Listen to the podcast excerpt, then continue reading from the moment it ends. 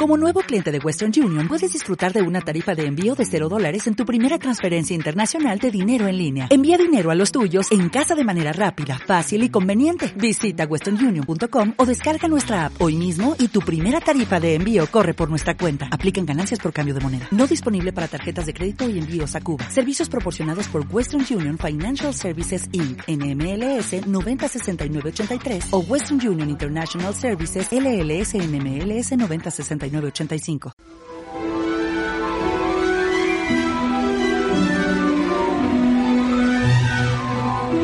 Juro solemnemente que esto es una travesura.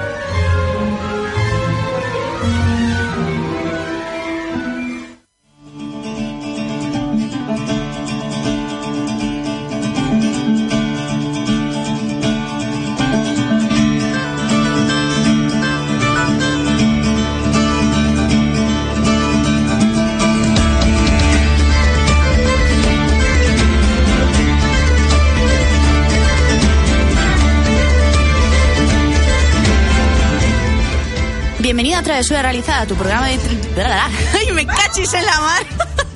Record. Tu programa de literatura en el que te contamos todo lo relacionado con el mundo de los libros y los cómics y donde los spoilers están penados con la muerte. Ha sido maravilloso. Estabais ya nerviosos porque llevaba mucho tiempo sin equivocarme. Era lo hecho por vosotros. Muy buenas noches, chicos. ¿Qué tal estáis? Feliz miércoles o feliz día de la semana y momento en el que nos estéis escuchando, si no es en directo. ¿Qué tal estáis? Bien, bien. Pasando el rato. Sobreviviendo. Sí. Eh, bueno, mm, hoy tenemos unas cuantas cosas que contaros, ¿vale? Vamos a empezar con unas cuantas noticias. Luego tenemos una reseña de uno de los últimos libros que ha salido Aurora. Y tenemos una entrevista en directo también. Qué poca conversación me estáis dando hoy. Es que está el programa tan cargado que ya me peta la cabeza. Se me hace bola. Se me hace bola el pro... No, el programa no, la vida sí. La vida. Se me hace bola la vida. Sí, Totalmente. Eh, otra de las cosas que a lo mejor no sabemos si nos va a dar tiempo a comentar o no es el tema del reto travesura, que no sabemos cómo lo lleváis. Hay mucha gente que por redes sociales nos ha dado la alegría de decirnos que se van a sumar. Y lo que nos molaría un montón es que cada mes nos fuerais diciendo qué libro os vais a leer. ¿Vale? Vale. ¿Vosotros ya tenéis claro cuál vais a leer Sí. en enero? Sí, bueno, Yo es ya que ya- lo has cumplido. Yo es que también me lo he leído ya. Bueno, yo lo voy a cumplir porque me ha traído Magel el que me voy a leer. Ah, mi, estáis si no- ahí con pinchaetes. Si no tenía la excusa perfecta para decir, no, es que Magel no me la ha dejado. Claro, la culpa va al tonto. Pero te quiero igual. bueno, y si os parece bien, y al señor de los botones también, vámonos a noticias.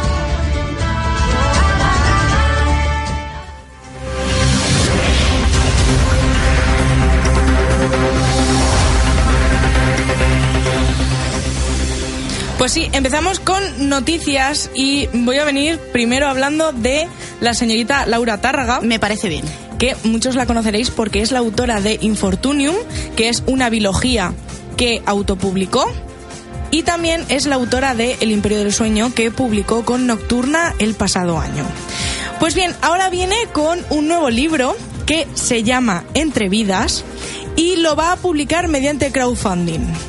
Así que de marzo a abril eh, va a empezar pues todo este proyecto de crowdfunding para llegar a publicar este libro. Pero aún así, por si queréis más información, tenéis que suscribiros a una newsletter en la página web www.hotelvistarroja.es y ahí es donde ella va dejando más detallitos semana a semana de este libro. Primero, bueno, primero nos dijo que iba a publicar el proyecto, luego lo del crowdfunding, nos ha enseñado también la portada.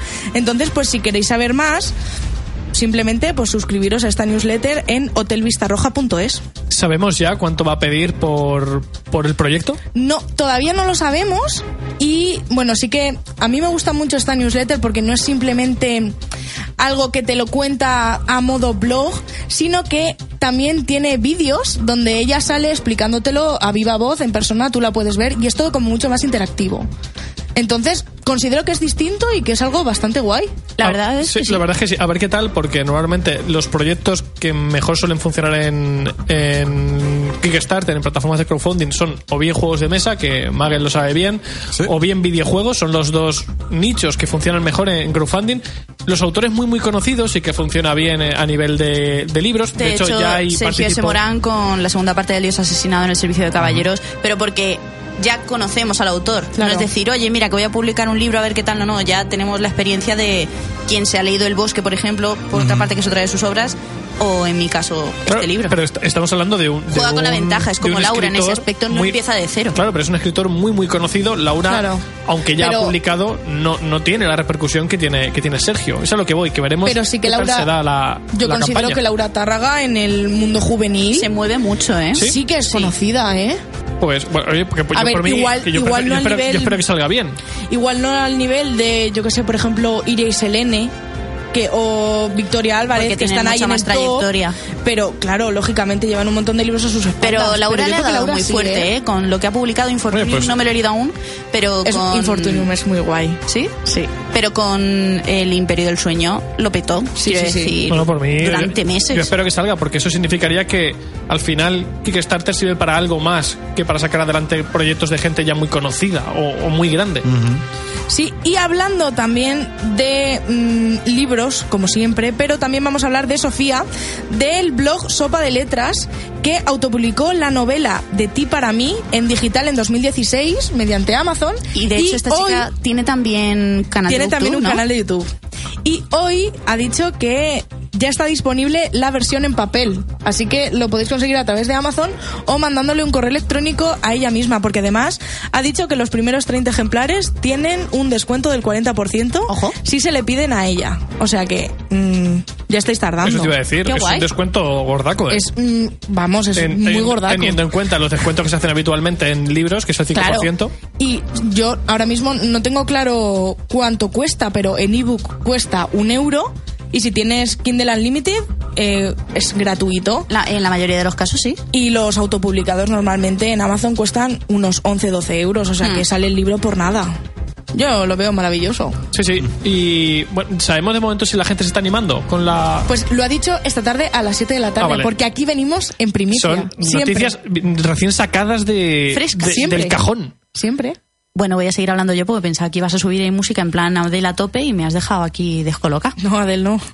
Pues ahora, bueno, le- iba a poner Adele, ahora ya no la pongo. Es Vale. demasiado tarde. Pero porque le haces caso a Aurora, en fin, luego hablamos. Yo os traigo otra noticia que me ha llamado mucho la atención y se trata de mm, un proyecto que tiene Abela Muchategui, que si os suena es porque hablé de él, creo que fue la temporada pasada, porque me leí eh, la increíble historia de Mara y el sol que cayó del cielo, me parece que se llamaba así. Sí. Porque este es uno de los autores que conocí en el Celsius este verano y uno de los libros que me traje, el único libro infantil que me traje del Celsius fue este.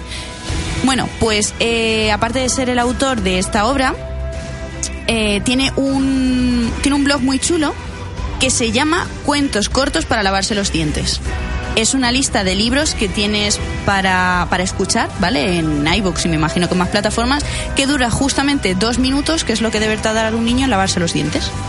¡Ay, chulo. qué guay! Entonces tú te metes en la web y pone, por ejemplo, de cuando el mono le robó la voz al león, el pirata Jorge, la oruga que nunca tenía suficiente. Tiene un montón de entradas que tú te metes a ver de qué va el cuento y si te interesa le das y entonces pones el audiolibro. ¡Qué guay! La verdad es que es un concepto súper chulo, ¿eh? Es un concepto súper diferente. O sea, eso es lo que me gusta. Están saliendo un montón de proyectillos súper originales. Sí.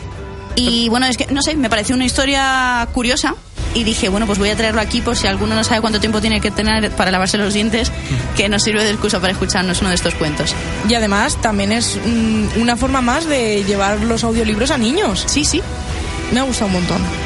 Mira, precisamente tenemos ahora mismo a, a Laura Targa en Facebook Live. Recordad que podéis escribirnos y, ver, y vernos desde Hola, ahí. Laura. Tenemos, aparte, aparte hay más gente viéndonos, pero está Laura. Eh, bueno, hemos hablado ya de tu libro. Nos ha preguntado si, si había llegado a tiempo. No, ha llegado un poquito tarde. Bueno, pero mm, luego sí que nos puede escuchar en Spotify, Claro, en, en i- iVoox. y en de- y iTunes. Nunca decimos esto, pero estamos ahí, Estamos en todas partes, en todas las plataformas de, de podcasting disponibles. como siempre.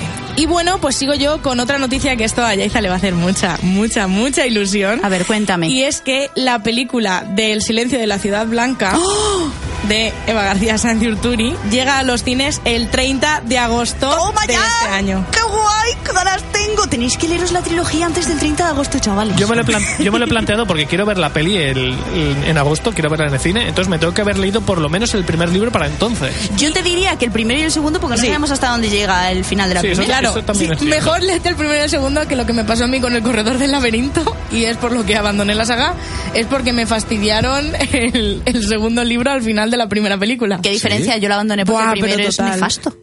¿Pero qué hacen? ¿Un remix ahí al final de la Pues película o qué? cuando, cuando se supone que acaba el libro, la película continúa unos 20 minutos. Uf. El libro acaba, bueno, claro, no lo puedo decir. No, no puedes. No puedo decirlo. Bueno, vale, pues eso.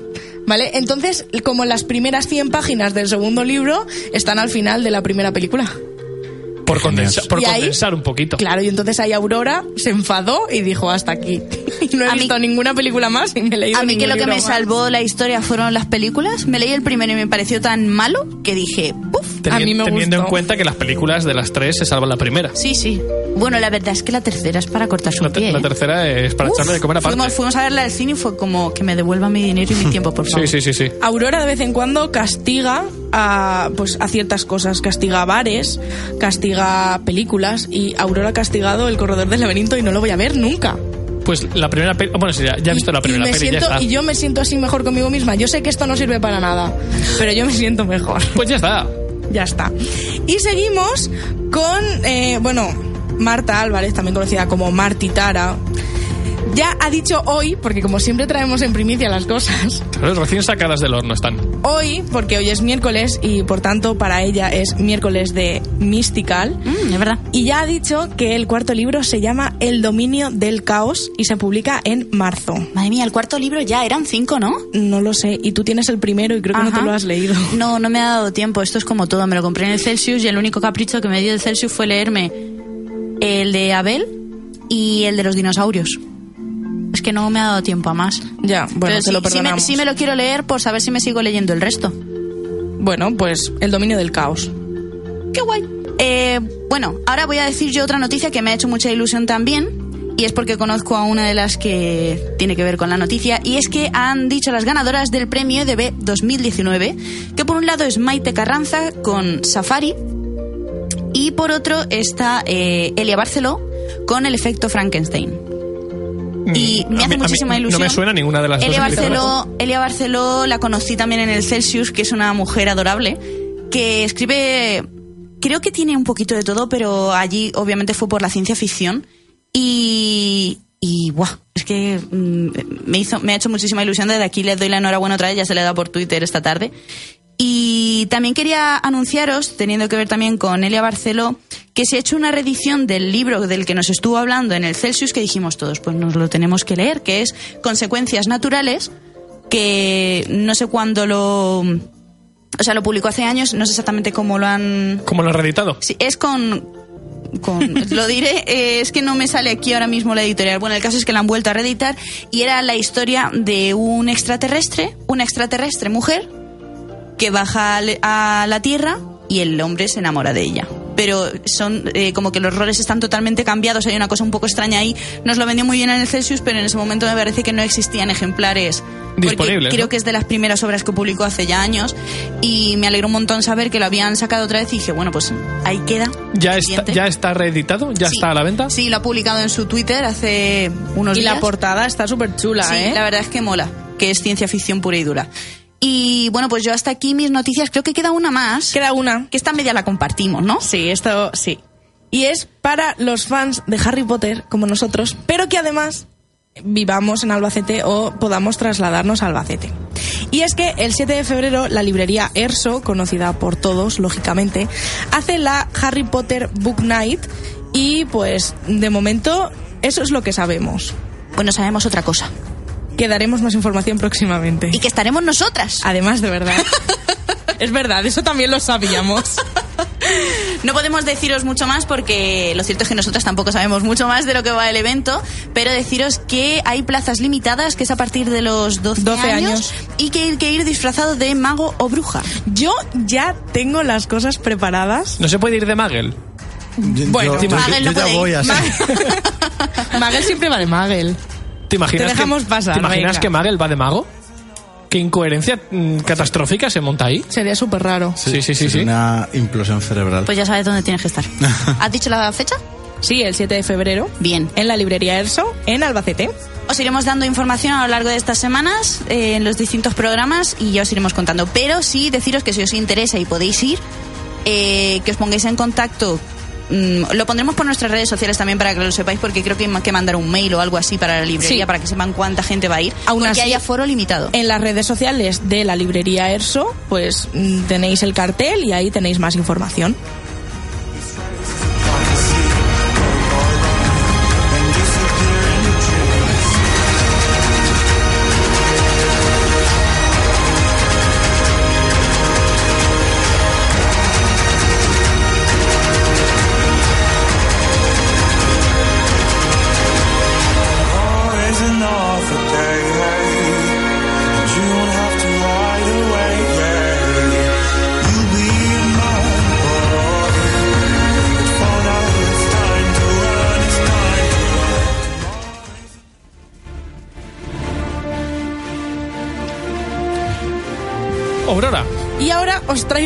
Una reseña. Ha habido aquí un, un Que malentendido. estabas hablando y no se te oía. Ah, Migui, es que no me has bien subido el micro. ¿Y este Exacto. bullying?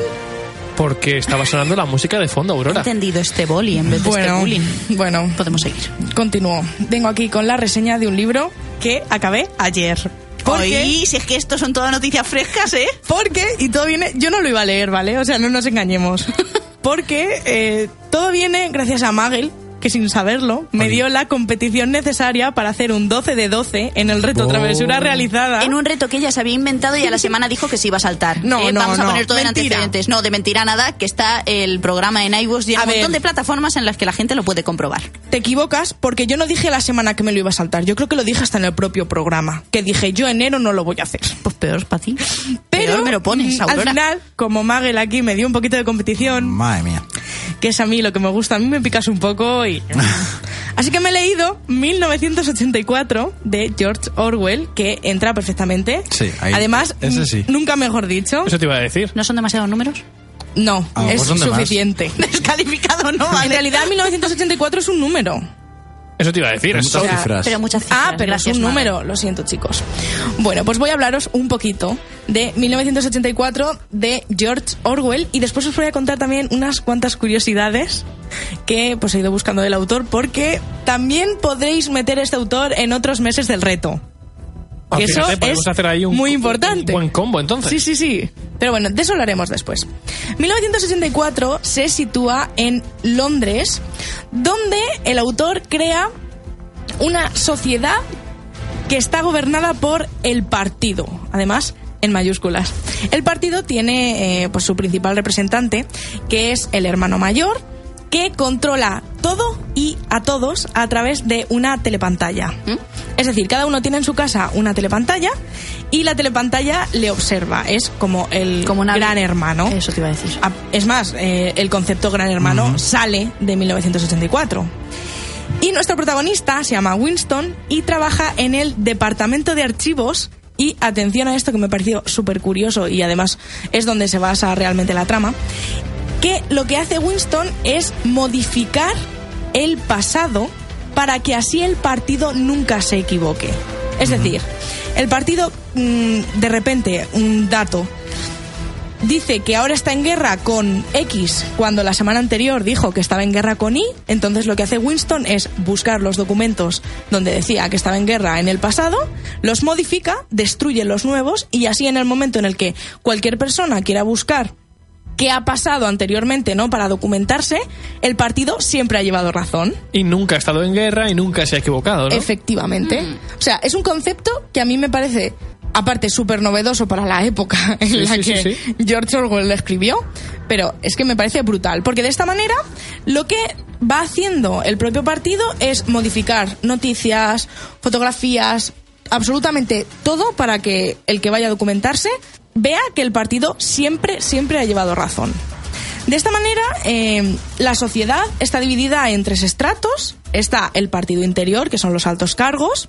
el partido exterior, que es la clase media, como por ejemplo nuestro protagonista, y luego está los proles, que es la clase baja, que se supone que no tienen, no tienen en cuenta al partido, están un poco como en contra, pero viviendo en la calle, tampoco llegan a estar completamente en contra, porque si no, obviamente lo que hace el partido es, con, mediante los policías del pensamiento, identificar a la gente que está en contra y hacer que esa gente desaparezca. Y Winston sabe esto porque él es el encargado de modificar todos los archivos en los que la gente que desaparece para que ya no estén en los archivos pasados.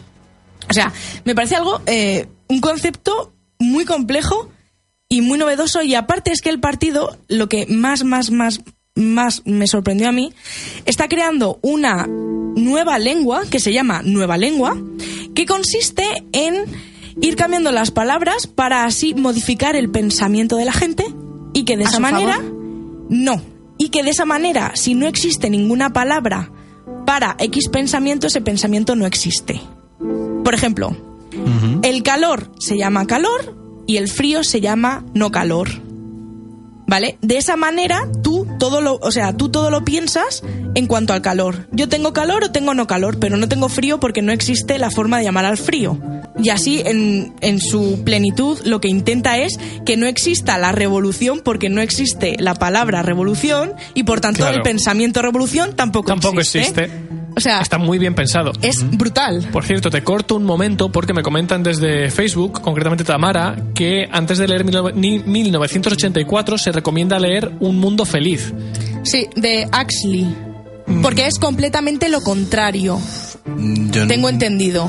yo me he leído Un Mundo Feliz y no lo veo. O sea, no antes, lo puedes leer. Dicen, de- dicen que es recomendable.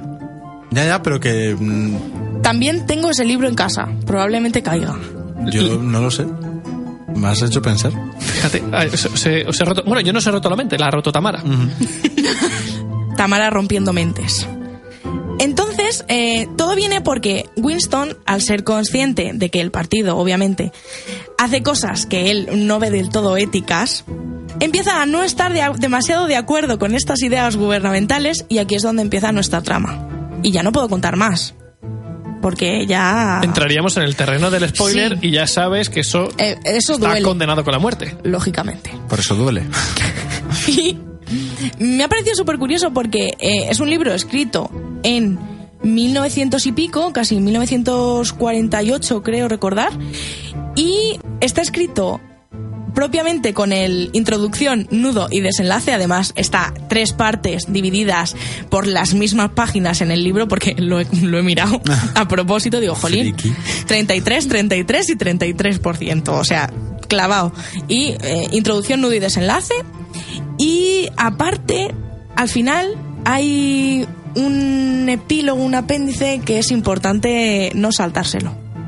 Y ya está, no puedo decir nada más. Hombre, es complicado sa- saltarse el apéndice si, si está si forma parte del libro. Pero ¿no? el libro acaba. Ya, pero hay más páginas. después. Ya, pero hay Pero gente que eso no lo hace. No todo el mundo hace eso. Claro. Bueno. Entonces, Porque es tiene que haber de todo en esta vida. Claro, es importante que nadie se lo Tiene que haber gente que se- no se acabe los libros. Vale, sí, sí, Tiene sí. que Os lo compro. efectivamente. Y ahora pues vamos a hablar un poquito del autor, para que entendáis muchas más cosas. A ver. El autor, en realidad, George Orwell, no se llama George Orwell, es un seudónimo. Se llama Eric Arthur Blair. Así que Toma ya. este autor puede entrar en la categoría de seudónimo. ¡Ay, cómo te quiero! Pero aparte, Netflix ha dicho que eh, otro libro suyo de Rebelión en la Granja lo va a pasar a serie. Así que eh, también cabe en otro mes. Es un Duda, librazo. eh, ¿ese no tiene película? Sí, ¿Es Sí. posible? Sí. O sea que Eh, también contaba ya, ¿no? Sí, lo que pasa es que van a hacer otra reedición. Creo que he leído Stop Motion, algo así. En stop motion Es que, puede como ser, no, sí. sí. es que como no entiendo mucho esos conceptos. Stop motion sí, eh, es eh, la técnica por la que se van haciendo fotografías que se ponen Ah, vale. una detrás de otra Vale. y vas viendo como que va a saltitos. Ajá, completamente entendido ahora. Oye, pues a mí me mola mucho los libros que estás nombrando porque son clasicazos. Sí, que yo total. además es que no los tengo y si los tienes en papel es que además te los voy a pedir. Yo en mi caso los, los tenía mi hermano en la estantería y me ha dicho mil millones de veces Que te los leas. que me lea 1964, pero mil millones de veces. Y ya como Magel me picó, en cuanto llegué de la radio, entré y le dije, eh, me llevo este libro, ¿vale? Y me dijo, por fin. Y lleva todo, como sabéis que yo leo antes de dormir, lleva todas las noches pasándose mi habitación. ¿Por dónde vas? ¿Por dónde vas? o sea, Eso mola. Así, así que lo he ido compartiendo todo con él. Y seguimos con George Orwell. Su nombre real es Eric Arthur Blair, nació en 1903 y murió el 21 de enero de 1950. Ton, que es ton, tu ton. cumpleaños, Magel. Escucha, eh, soy Murió su, el día de tu soy su cumpleaños. George reencarnación. Orwell. Soy su reencarnación. Te- por un momento, yo te estabas poniendo tan alegre que pensaba que Es iba, que estoy alegre. pensaba que iba a haber muerto en 1989. No. 1980. O sea, 1984. No, Estoy a no. mi rollo. Murió Sí. en 1950. Bueno, pues entonces no es tan especial. Oy, oy, oy, oy, oy. Y eh, me ha parecido súper curioso porque eh, este señor fue escritor, fue profesor, aparte escribía muchos ensayos y fue periodista, y bueno, es británico, y se cambió el nombre, o sea, se creó este seudónimo en, en 1933 para no incomodar a sus padres.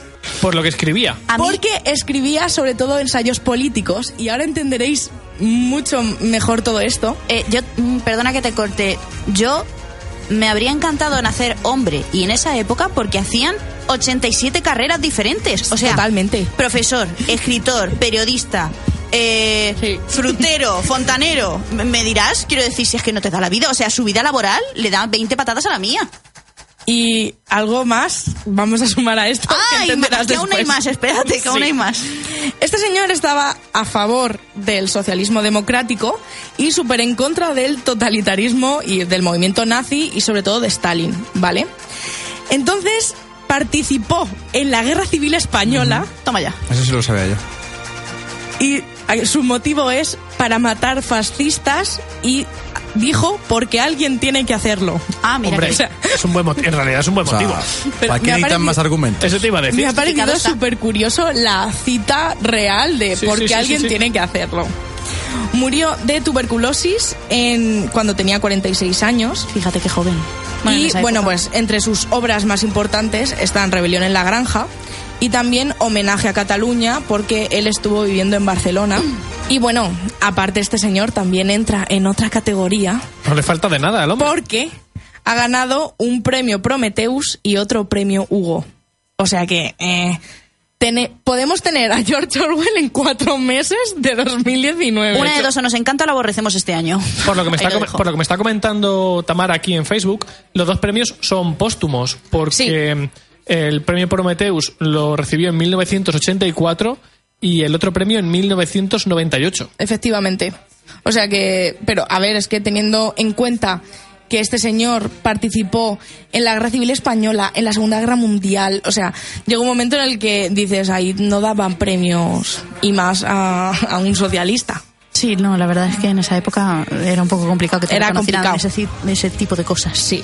Así que a mí me ha parecido, mm, sobre todo, súper curioso lo de el seudónimo por sus padres. Por si las moscas. sí, para que nadie sepa dónde están sus padres y que no los maten.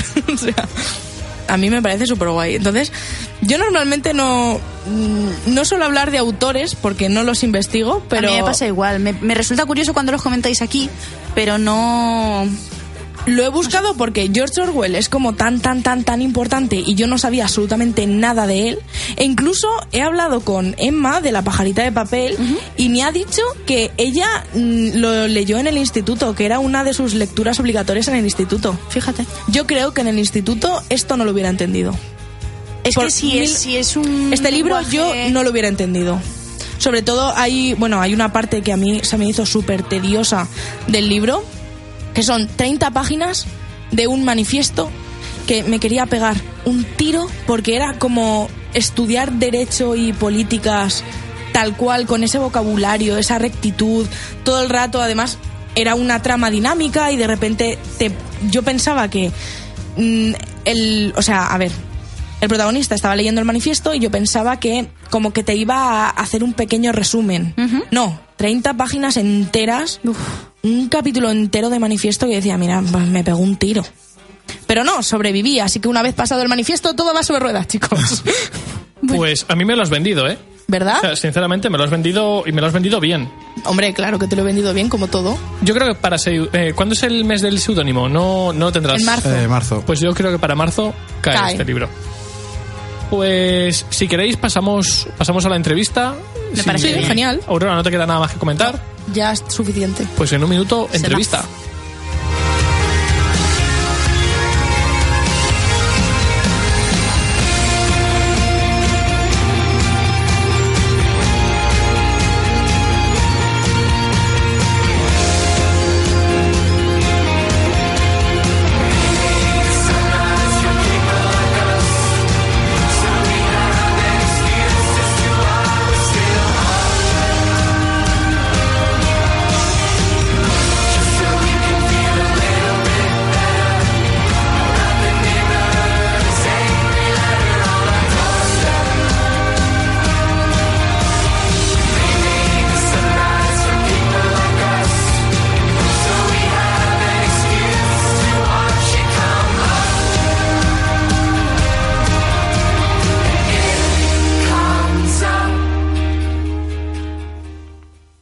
Bueno, pues eh, lo estábamos anunciando. eh, Sabéis que últimamente estamos haciendo un montón de entrevistas a autores que acaban de publicar o que están a puntito de publicar. La última que tuvimos fue la de Arancha, con la redención de la, de la diosa. Y hoy tenemos con nosotros a María Leiva, que acaba de publicar las, las sombras que habito. De hecho, María, si no me equivoco, ya estás con nosotros, ¿verdad?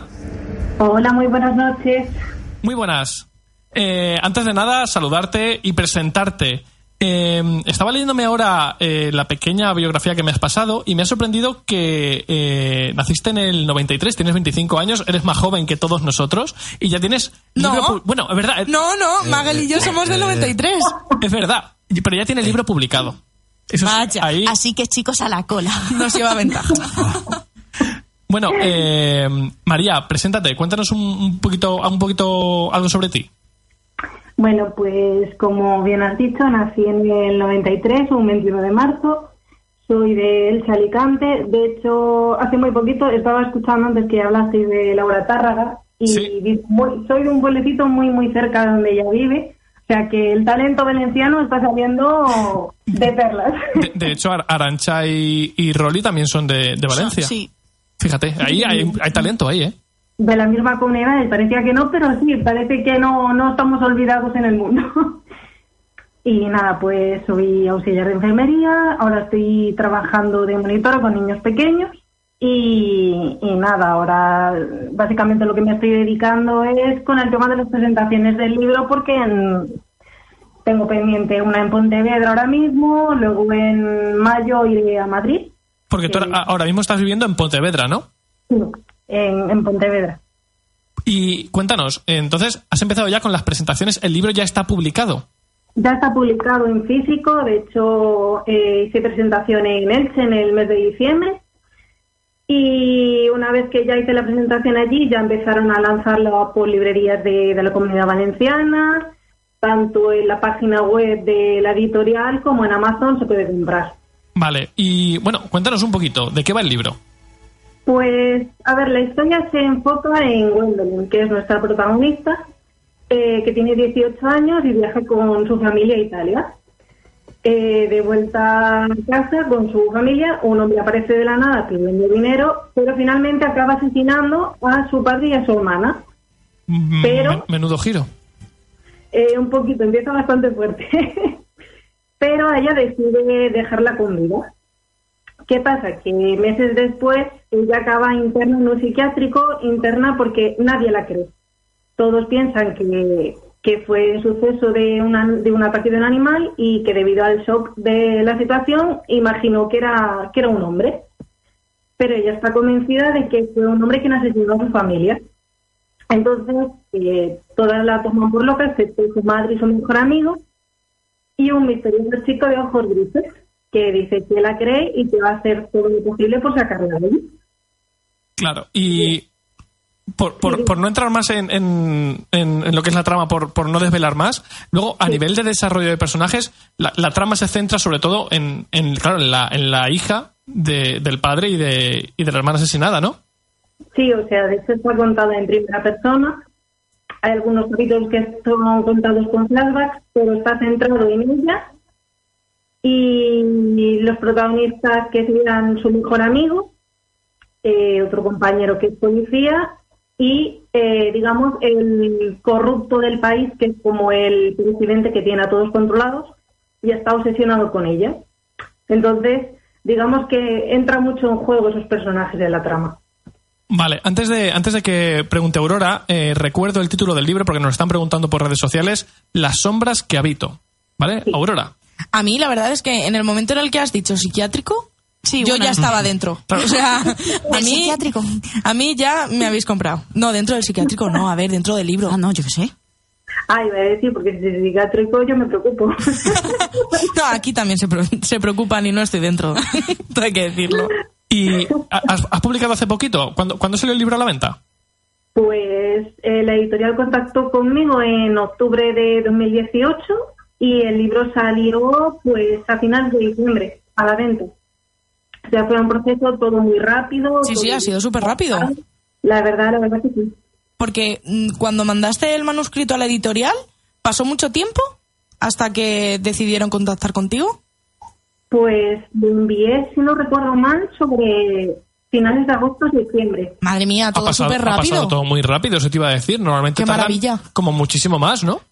No, la verdad que yo esperaba que directamente, como en otras ocasiones, eh, bueno, pues seguramente no me llame o pase desapercibida.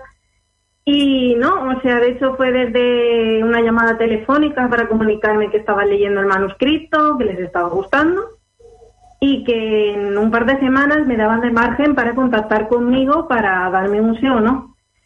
No pasaron ni tres días cuando me llamaron para decirme que sí, Qué guay. Me imagino que esos tres días serían largos, ¿eh? larguísimos, pendientes del teléfono. Y una duda, ¿cuántas páginas tiene el libro? Eh, 470 páginas. ¿Y es autoconclusivo? Eh, no, va a tener segunda parte. Va a tener vale, segunda guay. parte. Vale, o sea, tenemos en marcha el inicio de, de- de una saga. Biología. O bi- Eh, biología, biología. Vale. ¿Tienes... ¿Has empezado a escribirla o tienes pensado cuándo se va a publicar? Mm, Tengo como una especie de guion con ideas de capítulos de cómo va a seguir la continuación, cómo quiero que más o menos acabe. Pero escrito, escrito, no tengo realmente nada preparado. Digamos que son ideas que, que a lo mejor luego cambio o a lo mejor se quedan así. Y a mí, por ejemplo, me interesa un montón el proceso creativo porque yo también escribo. Entonces, ¿cómo se te ocurre esta historia o mm, de dónde viene? ¿Está basado Sí, ¿de en...? de dónde sale la fuente de inspiración, Claro. no? ¿De dónde viene esta idea loca de mi cabeza? Pues la verdad es que me estoy empezando con una serie española que se llama mm, Bajo sospecha. Sí, sí. Y la verdad que ahí ya mi cerebro se activó y dijo, ostras, y escribes algo policíaco. Pero después, eh, justo me coincidió que estaba leyendo los libros del autor John Verdon y la idea que tenía de esta historia empezó siendo fantasía, pero luego automáticamente en ese momento me dije, no, quiero escribir misterio, quiero escribir suspense, pero sin salirme desde lo juvenil. Y digamos que a partir de ahí fue cuando empecé a construir ideas y a, a empezar capítulos, crear personajes. todo, Claro, porque todo. eres, eres una escritora de, de mapa, ¿no? Sí, un poquito. Madre mía, yo me pierdo con lo de mapa y brújula. Ay, yo no, yo lo tengo súper claro porque... Aurora, haz- haznos un recordatorio rápido porque yo también me pierdo un poco. Pues un escritor de mapa es aquel que tiene más o menos, a ver, siempre hay detalles que se te escapan, ¿no? Y que puedes ir improvisando, pero tienes la trama de inicio a fin con sus personajes. Además, la gente se suele crear fichas de personajes, qué va a pasar en cada capítulo, dónde está el giro de trama, Eso la de- tensión. eso Eso, es de, de mapa. mapa. Vale. Y de brújula es, tú tienes más o menos una idea general de cómo va a ir la trama, tienes y una idea tirando, general sí. de los personajes y, y tiras. Y vas tirando y tirando y tirando. No sabes si en principio una novela corta luego resulta que es súper larga o si es X personaje al principio es bueno, pero luego se te va de las manos y es el peor. Es más como... Es más caos, pero tiene que molar Sí. escribir así Te también. ¿eh? llevar. Eso te iba a decir. Es como, vamos a escribir y a ver qué pasa. A Sí. mí, Yo justo es, es lo que hice. Pues fíjate, y bueno, ahora est- estaban comentando por, por redes sociales que, bueno, el proceso, como decíamos, ha sido muy rápido y que les ha sorprendido porque entonces habrá habido muy poco que corregir, ¿verdad? Porque si en tan poquito tiempo te han dicho que sí y el libro ha, ha salido a la venta, el, el proceso de, de corrección ha tenido que ser cortito. Eh, sí, la verdad que A ver, sí que habían errores como cualquier primer libro, evidentemente. Eh, digamos que de corregir, ya tenía yo hecho dos visionados aparte de, del- de la maqueta que yo les envié. Ajá. Y ellos en ese plazo de dos meses hicieron como otros dos visionados así, pero muy rápido. O sea, lo hicieron muy bien con un trabajo excelente. Sí, sí, claro, sí. Ha sido, ha sido muy poquito tiempo. Digamos que se pusieron las pilas en nada, porque de hecho venía la campaña de Navidad y, y me comunicaron, de, mira, si quieres hacer presentaciones ahora, nos ponemos ya con, con la corrección, con los fallos que damos, si hay que cambiar algo, si no. Y Pero la verdad que un- un- una duda, ¿qué, qué, qué editorial es la que publica? Eh, libros indie. Vale, eh, no, porque no la conocía y estaba viendo ahora la portada y digo, es que no, no, me, no me suena eh, la editorial. Ya iba a comentar algo. Eh, sí, yo te quería preguntar, María, es que no sé si lo has dicho. eh, ¿Cuánto has tardado en escribir esta historia? Uf, pues empecé en 2015. De Bueno, hecho, para ser la primera novela no es tanto, ¿no? Mm, sí y no. Porque realmente en 2015 fue cuando yo empecé con las ideas de, bueno, pues quiero que mi protagonista mm, viva en un mundo de fantasía, tenga poderes. Luego al final de ese año fue cuando ya cambié la historia y empecé a reescribirla, luego cambiar cosas que no tenían sentido. Ya fue cuando lo fui enfocando donde yo quería. Y entre escribirla, editarlo, el esto no me gusta, esto lo vuelvo a cambiar, voy a ver si esto tiene sentido, esto no. Mm, quieras que no, se tarda bastante y es bastante cansado. Claro, porque además has tenido que escribir en tu tiempo libre, porque si dices que estás trabajando como, como auxiliar de, enfermera y aparte eh, he leído que también trabajas como monitora de tiempo libre, has tenido que combinarte ahí bien para, para poder sacarla adelante. Eh, bueno, tuve suerte de que tuve un tiempo en el que estuve sin trabajo, entonces ahí sí que tuve muchísimo tiempo de escribir, digamos, el 70% de la obra. Pero una vez que ya entré que eso, te sale trabajo, que tienes responsabilidades, ya no tienes ese tiempo, llegas cansado a casa, el poco tiempo que tienes mm, no te viene la inspiración. Entonces es frustrante el decir, jolín, si tuviera más tiempo, no estuviera tan cansado, podría estar avanzando en la historia, pero no. Claro, claro. Bueno, eso influye mucho. Eh, creo que Jay y Aurora te van a hacer ahora unas preguntas que hacemos a, a todos los autores que entrevistamos, que son un- unas preguntas que ya se alejan un poquito de lo que es el libro, pero nos van a servir para conocer más cosas sobre tus gustos. Así que. Jay, Bueno, la primera pregunta es ¿de qué casa de Hogwarts eres? Del mundo de Harry Potter. Soy Ravenclaw hasta la médula. Muy bien, ¿ves? Es que siempre somos o Gryffindor o Slytherin. Bueno, tiene, tiene que- tiene Yo- que haber de todo yo en también- esta vida. Yo, también- yo- yo espero ser Ravenclaw también. O sea, yo no quiero ser Gryffindor. Porque todos los test, que he hecho en Pottermore y en todos los sitios, siempre me sale Ravenclaw, o sea, será por algo. yo tengo, tengo que hacerlo. yo me lo tengo que hacer también. Yo Sí. he dicho toda la vida que soy Gryffindor, pero Lo no te lo hagas, eres súper Lo Gryffindor. mismo luego es Slytherin, ¿te imaginas? No, No. yo creo que no. No, no entra. la siguiente pregunta. ¿Cuál es tu lectura actual? Eh, pues ahora mismo estoy con un libro que se llama Efímeras, de la autora Lauren de Stefano. Me A suena. mí también. Él es una trilogía, se llama El Jardín Químico, creo que se llama la trilogía. Me suena. Lo he visto en redes, seguro. Seguro. Yo es que lo descubrí en, en la biblioteca de aquí de Pontevedra, lo vi y dije, "Mm, me lo llevo a mi casa que esto me llama. Eh, ¿Cuál es tu género favorito? Pues ahí ya sí que no puedo encasillarme porque lo mismo leo fantasía que novela negra, que romance, que no tengo un género específico de, de lectura. ¿Y cuál es, leo- Sí, perdón. cuál es tu libro favorito? El nombre del viento. Ole. El nombre del viento, fíjate. bien, ¿ves? ¿Ves? Si es que... ¿ve? Lo mismo un día me lo la gente se viene arriba. Un día lo mismo me lo tengo que leer. Igual digo. Igual. Es de las mejores lecturas que, que descubrí. De hecho, lo leí en 2014, 2015 y me enamoré. Pues nosotros Totalmente. tenemos todavía a la mitad del, Del equipo del sin- equipo sin leerlo. Pero, pero, pero luego, pero luego tenemos a Magel que se lo ha leído como 80 veces. Como 80 veces. A ver, yo he hecho un TFM sobre el nombre del viento. Si no me lo he leído 80 veces, ver, María, si tuvieras que crear un personaje del mundo de la literatura que ya está, eh, Que ya esté creado. está creado, ¿cuál te gustaría ver? ¿Cuál, cuál te gustaría que hubiera sido tuyo? Eh, Sirius Black de Harry Potter. Oye, qué buena elección. Además tiene las cosas súper a claras todo el rato. Sí, sí, sí, sí, sí. Yo- No se lo ha pensado ni un segundo. Es que es un personaje muy guay. de la saga y el final que tuvo mm, siempre me cabreará. O sea, Dios, a mí también encima en la película fue como, ¿en serio ya está? ¿Hola? ¿Qué está pasando? Yo me enfadé Yo muchísimo. ver el- la Orden del Fénix con 15 añitos y creo que fue de las primeras escenas, por no hacer spoiler, tan dramáticas de, de literatura. Es decir, mm, vale, cerrar el libro, enfadarme y, Sí. y estar un mes sin querer seguir leyendo porque no, no, no era capaz de, de asimilar lo que había pasado en, en- en esa parte. ¿Y, Pero, pero sí. ¿Y un personaje con el que te identifiques? Madre mía, con el que me identifique.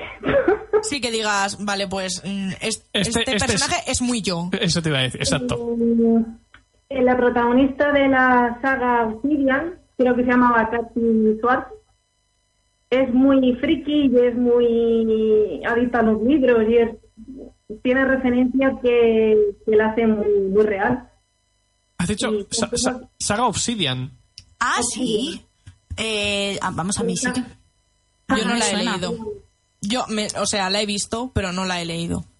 Es, muy buena, esa saga la recomiendo un montón. A ver, ¿qué libro pospones? Eh, si- siempre, quiero decir, nosotros todos, todos tenemos algún libro en la estantería de el próximo que me leo eres tú. Y luego es como, ay, ay, pues han pasado meses me he leído cuatro en Sí. vez del tuyo. ¿Cuál es ese libro que tienes ahí atrasado? Pues digamos que mucha gente me va a matar porque sé que ahora mismo es el boom, pero los libros de Juego de Tronos. Bueno, nunca es tarde, mi padre se los está leyendo ahora. Y Yo no me los voy a leer. yo soy de la opinión de que has hecho bien. Yo, hasta que no termine la saga, no me los empezaba. Ahora ya es tarde porque ya me los he leído, pero si tuviera la opción de volver atrás, no me los leería hasta que no saliera el último, sea cuando sea. O sea que has hecho muy bien. ¿Te comerías todos los spoilers habidos y por haber? Ya me los comí, el problema es que ya me los había comido. Ya. La siguiente pregunta, ya estamos llegando casi al final. ¿Un autor o autora que te inspire? O que te guste su forma de escribir, mucho que digas, pues me gustaría ser como esta persona. Pues son unos cuantos, la verdad, pero me, me encasillo con Laura Gallego, con Patrick Rothfuss del Hombre del Viento y con Carlos Ruiz. Vaya, eh, gordos, ¿eh? Eso te iba a decir, buena selección. Sí, sí. Bueno, pues eh, ya la última pregunta para acabar, que esta ya es... Esta, esta pregunta es tuya, Aurora, ¿verdad? Esta es es súper yo. Si tuvieras en tus manos un libro en el que esté escrita tu historia personal, ¿lo leerías? Eh, es una pregunta curiosa. Eh, pues no sé si estoy segura de querer leerla, la verdad. Tú eres de las mías, a ti que te sorprendan. De- dependiendo de qué cosas, a lo mejor lo leería o a lo mejor diría, ostras, pues no parece tan malo, o a lo mejor esto en su momento no lo viviste mal y ahora te reirías incluso si lo leyeras. Es que depende de, de quién haya escrito el libro de tu vida. Porque si lo ha escrito R.R. Martin, pues no te lo vas a leer porque Sabes que acaba mal. acaba fatal. Pero la, la verdad es que yo siempre respondo lo mismo. Yo sí me lo leería, pero Yo de también. cabeza. Yo, Yo no, también. Yo no. Yo tampoco. Ahí Porque aquí están Luis. los spoilers penados con la muerte. Eso te iba a decir, Luis, es que no aprendes. María, antes de acabar, eh, recuérdanos dónde podemos comprar el libro eh, y dónde vas a hacer las próximas presentaciones. Pues el libro ahora mismo lo podéis encontrar tanto en Amazon, eh, la página web de la editorial, o en cualquier librería cercana. Podéis pedirlo, que ellos mismos lo envían para tenerlo en, en- en el expositor. Ajá. Y las presentaciones, estamos concretando fechas ahora en Pontevedra dentro de poco. Y en mayo estaré eh, lo más seguro durante el mes de, la- de la feria que ponen en Madrid del libro. Estaré uno de esos fines de semana que aún está sin concretar la fecha. Pero ahí también tengo pensadas otras dos, otras dos fechas para hacer firmas y presentaciones y demás. Pues nada, te seguiremos de cerca. Eh, podéis seguirla, por cierto, en redes sociales. Concretamente, yo te descubrí en Twitter el otro día. Eh, déjanos tu, tu usuario de Twitter y así podemos seguir a, pues te podemos seguir a ti y seguir tu libro. Perfecto. Eh, pues mi Twitter es María Leiva 93. Perfecto. Y recu- recuerdo el nombre del libro, Las sombras que habito. Antes de acabar, María, si quieres añadir algún detalle más que se nos haya quedado en el tintero. Pues eh, si hay gente que le eche para atrás o tenga más curiosidad, eh, puedo poner eh, en mi Twitter, pongo casi todos los días el prólogo de mi, de mi novela en WhatsApp. Y tengo hecho también un book trailer en la que cuenta más o menos un poquito la historia para intentar enganchar al lector, o sea que De hecho, el book trailer lo compartiremos nosotros ahora después también en, en Twitter, que lo tengo yo ya por aquí preparado. pues muchísimas gracias. Pues, Pues María, ha sido un placer. Igualmente, súper encantada. De hecho, descubrí el programa y ya solamente con el título dije, me he enamorado totalmente. Así me gusta, es que eso es lo que nos pasó a nosotros cuando decidimos ponérselo. Pues, que ya os tendré fichados todos los días. pues nada, te iremos leyendo.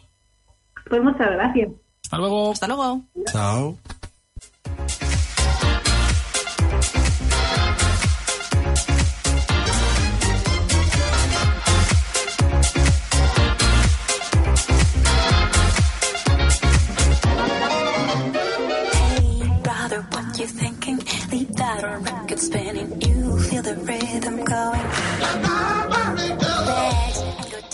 Bueno, pues vamos con el que nos estamos leyendo en estos cinco minutillos que, que quedan, que queda poco.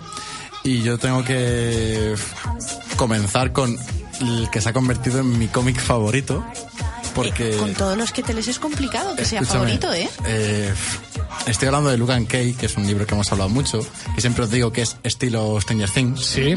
Y es, de la- es del hijo de Stephen King, que es, eh, él es un seudónimo, que por eso se puede meter ahí en, en marzo como seudónimo.